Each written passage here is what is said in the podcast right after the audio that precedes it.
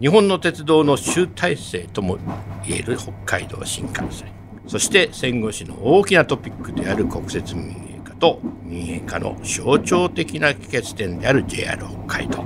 私産経新聞定石論説委員の乾正人が実際に東京から列車を乗り継ぎ稚内まで行ってみました。車窓から見える風景そこから昭和平成。令和私なりに振り返ってみます。こんな戦後史開封があってもいいじゃないか。題して令和アホ列車で行こう読み手は内田健介さんでお届けいたします。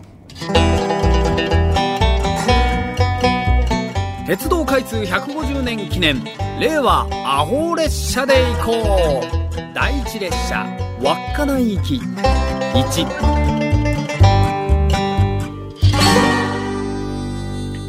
還暦とはよく言ったもので、60歳を過ぎるとどうも子供帰りするものらしい。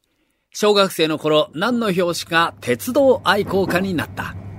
余計な話だが大抵の愛好家は、てっちゃんと気安く呼ばれるのを何よりも嫌う。ホルモンやかまぼこじゃあるまいし。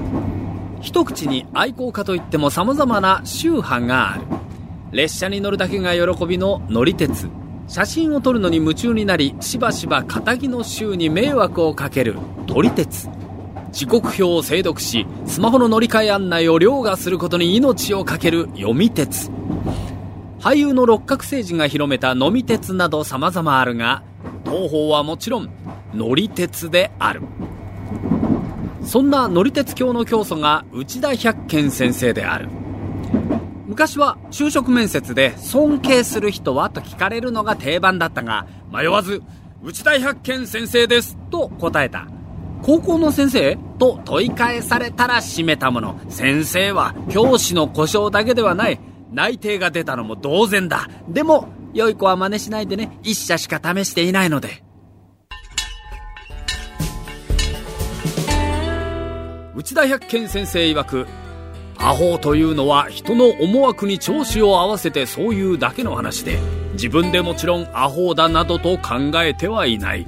用事がなければどこへも行ってはいけないというわけはない。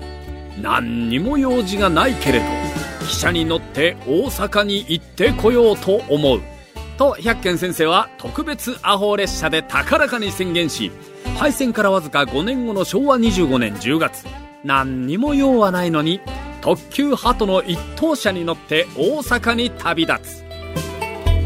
当時は連合国軍総司令部 GHQ の占領下。戦時中からの食糧難が続いており駅弁一つ買うにも外食券が必要な時代だった。しかも朝鮮戦争が勃発し世情も騒がしかっただろうにそんな野暮な話は一切出てこないのだ。この時百軒先生61歳。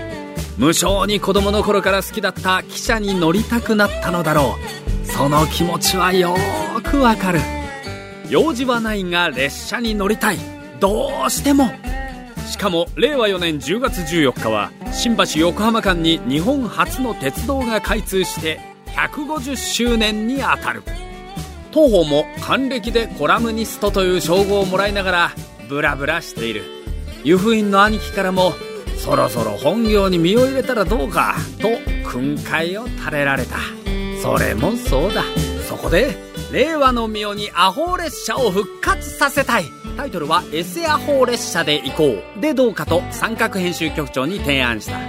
なお先生の旅に付き従う平山三郎氏をヒマラヤ三慶君ともじったアホ列車の潜めに倣って本連載の登場人物は加盟とした。念のため。いいでしょう。と、あっさり OK が出た。でも、タイトルはいただけませんな。というわけで、令和アホ列車で行こうと相なったわけだが、彼はどうやら本家を読んでいなかったらしい。百軒先生は一等車を偏愛しており、令和アホ列車で行こうも一等車に乗らねばならぬ。昭和35年に一等車は実質廃止されたが、令和の御代の一等車ははやぶさなどに連結されているグランクラスである。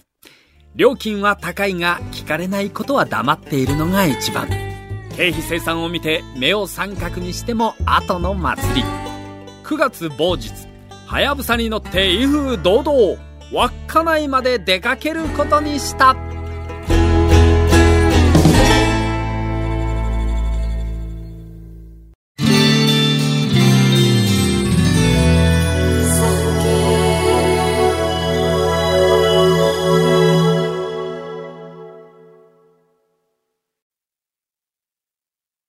産経新聞社がお届けする戦後史開封。最後までお聞きいただきありがとうございます。番組をフォローすると最新エピソードが自動でダウンロードされるので外出の際にはデータ容量を気にせず楽しめます。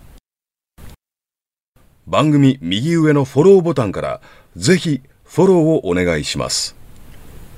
また Apple Podcast では高評価とレビューをお待ちしております。ぜひ皆様のご感想をお聞かせください。